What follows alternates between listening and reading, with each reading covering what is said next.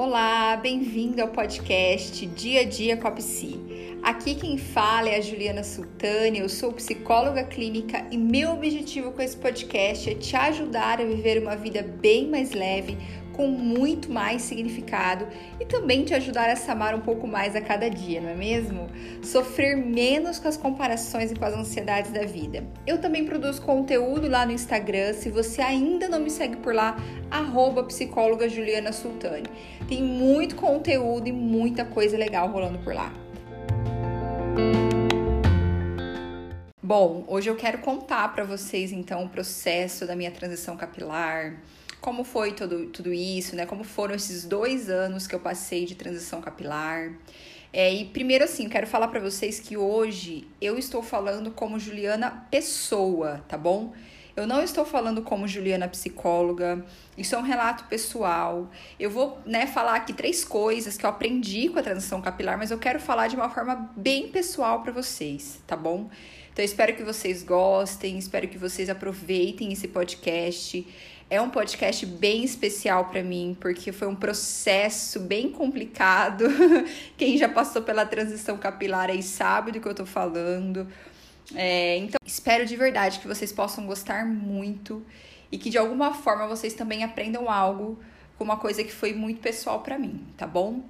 Bom, então assim, ó, pra gente começar, eu quero contar um pouquinho para você desde quando é, eu aliso o meu cabelo, eu faço progressiva no meu cabelo, enfim. Desde os meus 13 anos de idade. Hoje eu tenho 31 anos. É, dia 8 de julho eu faço 32. Então, assim, tenho 31 anos hoje e eu faço progressiva e aliso meu cabelo desde os meus 13 anos de idade. Então, assim, foram 18 anos fazendo é, progressiva, fazendo chapinha, me olhando no espelho e vendo meu cabelo liso. Então, assim, o tempo que eu passei de cabelo liso é muito maior do que o tempo que eu estou passando de cabelo cacheado. Tem duas semanas que eu finalizei a minha transição capilar, eu fiz o Big Shop, né? Cortei toda a progressiva. É, só tem duas semanas, pouquíssimo tempo. Então, esse esse tempo todo, né, de progressiva, eu nem sei te explicar por que, que eu comecei lá com 13 anos de idade fazer bendita progressiva e alisar meu cabelo.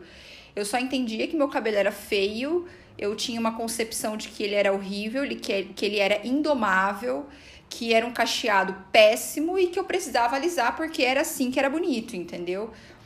E eu nunca tive noção, né? Nunca, nunca tive noção é, de como o cabelo de fato era. Sempre achei que ele, era, que ele fosse péssimo. E aí, depois de um tempo, né, que eu, que eu enfim, que eu já tava alisando muito, é, eu usava sempre meu cabelo muito, muito comprido. E eu resolvi cortar o meu cabelo. E quando eu resolvi cortar o meu cabelo bem curto, tipo, um pouquinho para baixo do ombro, e ele era na cintura, para baixo da cintura até, eu falei, quando eu cortar o meu cabelo, eu vou começar o processo de transição capilar. Isso foi em 2018. E eu comecei, né? Então eu cortei meu cabelo e eu comecei o processo da transição capilar. Quando eu comecei o processo da transição capilar, eu aprendi a primeira lição que eu quero falar aqui para vocês. Eu sou muito mais que o meu cabelo. O que isso quer dizer? a minha beleza não estava no meu cabelo. A minha beleza não, não era refletida no meu cabelo. Eu aprendi essa lição porque eu achava de verdade que eu era definida pelo meu cabelo. Então, para você ter noção da escravidão que era nesse tempo todo que eu passei, né, fazendo progressiva, chapinha, enfim, para você entender, eu, eu, falo escravidão porque foi isso que eu vivi, tá? É, é como eu falei, é a minha realidade, é a minha história é a minha versão da minha transição capilar, tá bom? Então eu falo que foi uma escravidão porque eu não saía de casa se meu cabelo não tivesse impecável. Quem me conheceu, né, nessa época aí que eu usava meu cabelo liso, eu sempre usei meu cabelo extremamente arrumado, com chapinha certíssima e as pontas sempre onduladas. O meu cabelo era assim perfeito, sabe? Assim perfeito. E eu não saía de casa se ele não tivesse perfeito desse jeito. Para você ter noção, é, as pessoas me paravam na rua e perguntavam: Nossa, o que você faz com seu cabelo? Seu cabelo é tão lindo. Nossa, isso me enchia. Né? O meu ego assim ficava super inflado porque, nossa, meu cabelo é lindo. Só que, gente, não era meu cabelo, vamos ser sinceras, não era meu cabelo, né? Era um cabelo é, que eu fazia progressiva e chapinha e era escrava disso porque eu não me lembro nessa época de sair com o cabelo molhado, por exemplo. Eu não saía, eu simplesmente não saía de cabelo molhado, eu não usava piscina, eu não é, podia pegar chuva, porque, meu Deus, se eu pegasse chuva, meu cabelo já era, entende? E então, a primeira lição que eu aprendi quando eu comecei a transição capilar foi de que eu não era o meu cabelo, de que eu era muito mais do que o meu cabelo, que a minha beleza não estava no meu cabelo. Porque quando você começa a transição capilar, você olha para o seu cabelo e você fala: Meu Deus, por que, que eu estou fazendo isso?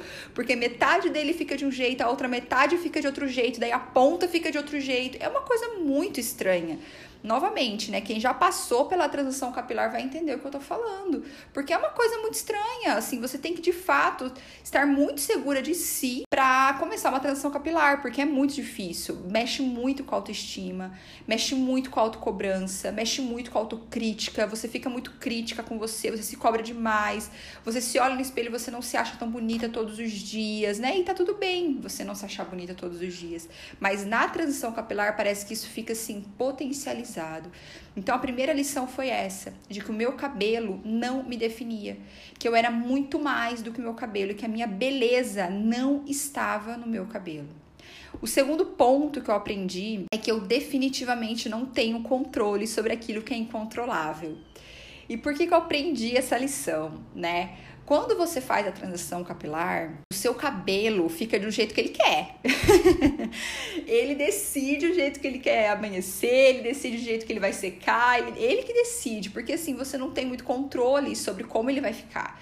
Na transição, nesses dois anos que eu fiquei em transição, eu de fato é, tentava arrumar ele, eu, eu tentava passar um pouco muitos cremes para tentar deixar meu cabelo certo, mas assim ele não ficava. Como eu falei, né? Foram 18 anos fazendo progressivo, então meu cabelo era muito é, viciado ali em ficar liso, então ele não conseguia ajeitar ele. Então, por muito tempo, eu acho que eu consegui ajeitar ele bonito, deixar ele legal, assim, uns seis primeiros meses da transição capilar. Depois desse período, até é, há duas semanas atrás, que foi quando eu cortei totalmente a progressiva, eu passei de cabelo preso. Descobri que eu não controlo o meu cabelo, né? Eu não controlo como ele vai amanhecer, eu não controlo como ele vai ficar.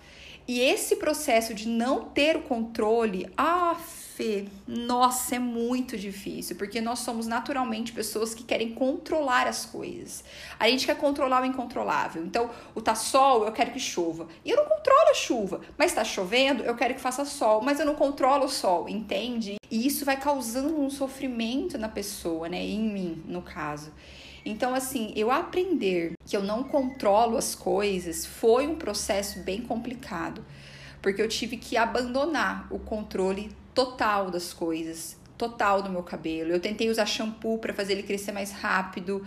Mas assim, não, não tem o que fazer, gente. Você pode tentar usar shampoo, pode tentar acelerar aí, né, um pouco do processo de crescimento, mas assim, ele tem o tempo dele. Entende? Meu cabelo teve o tempo dele. E viver, né, com essa coisa de não poder controlar como ele acordava e como eu ia dormir de um jeito e acordava de outro, né? Então, assim, aprendi muitos penteados. É, eu tentei não fazer chapinha nessa, nesse período né, de transição, porque eu entendia que isso podia prejudicar o, o cacho, mas eu de fato não sabia como ele era. Nesse processo todo, vamos colocar aí um ano e meio, né, que eu passei prendendo o meu cabelo, eu não dei espaço para que ele mostrasse como ele era. Eu prendia de fato meu cabelo, então eu não sabia como ele era até duas semanas atrás, né? E aqui vai o meu terceiro aprendizado com a, com a transição capilar que foi redescobrir quem eu era aos 31 anos de idade. Gente, eu até me emociono falando isso, porque eu não achei que isso pudesse ser possível, me redescobrir com 30 anos de idade.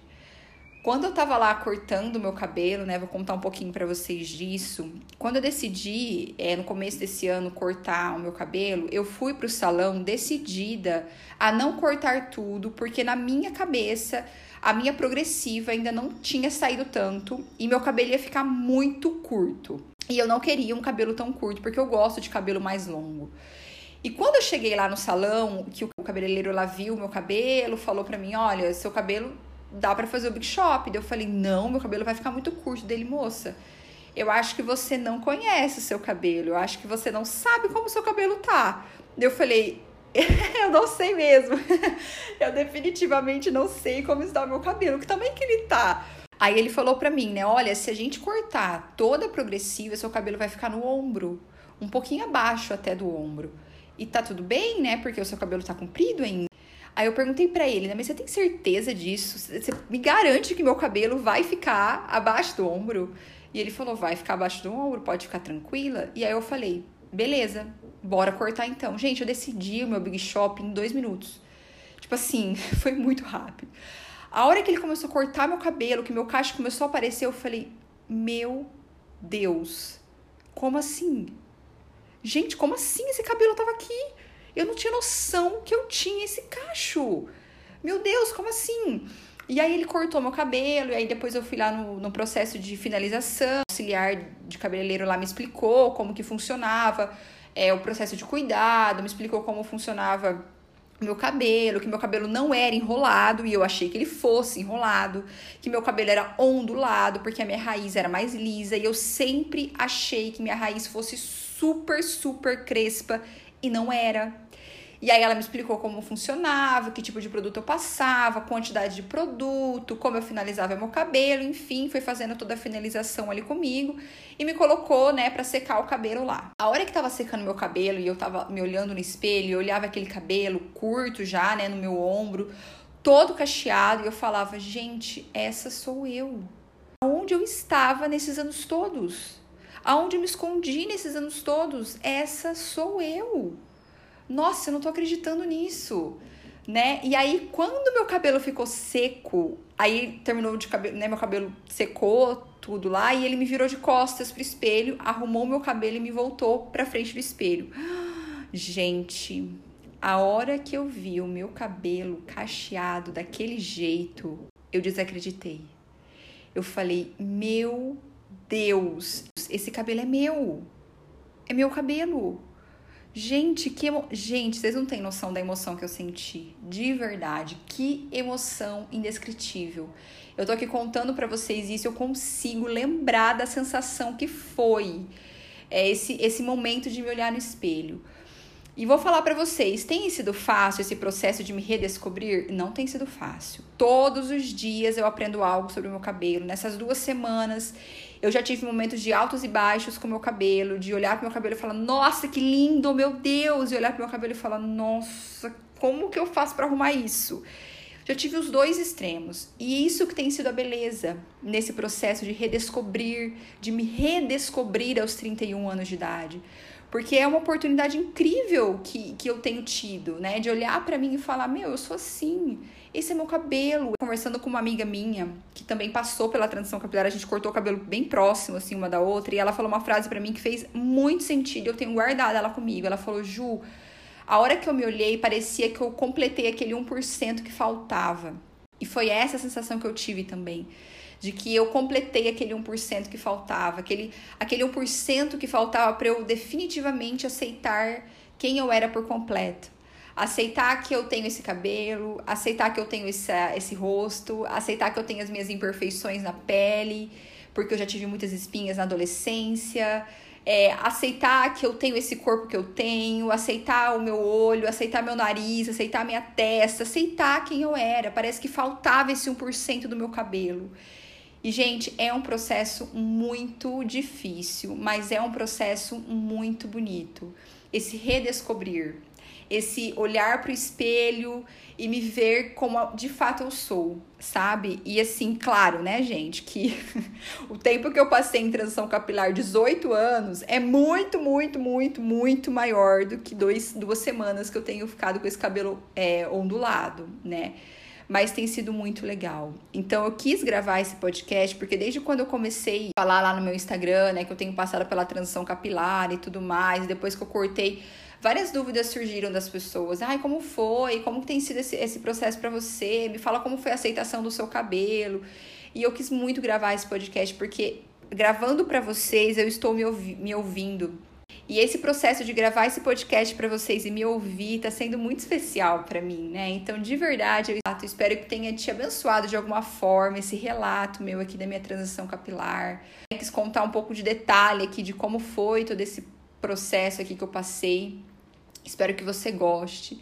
Se você conhece alguém que está passando pela transição capilar, manda esse podcast para essa pessoa, compartilha com essa pessoa para que ela não desista, né? Para que ela não desista, para que ela é, saiba que vai passar, que o processo da transição vai passar e como é bonito você se redescobrir, tá bom? De verdade, espero que você tenha gostado desse podcast. Me marca lá se você ouvir no Instagram, arroba psicóloga Juliana Sultani. E até o próximo episódio.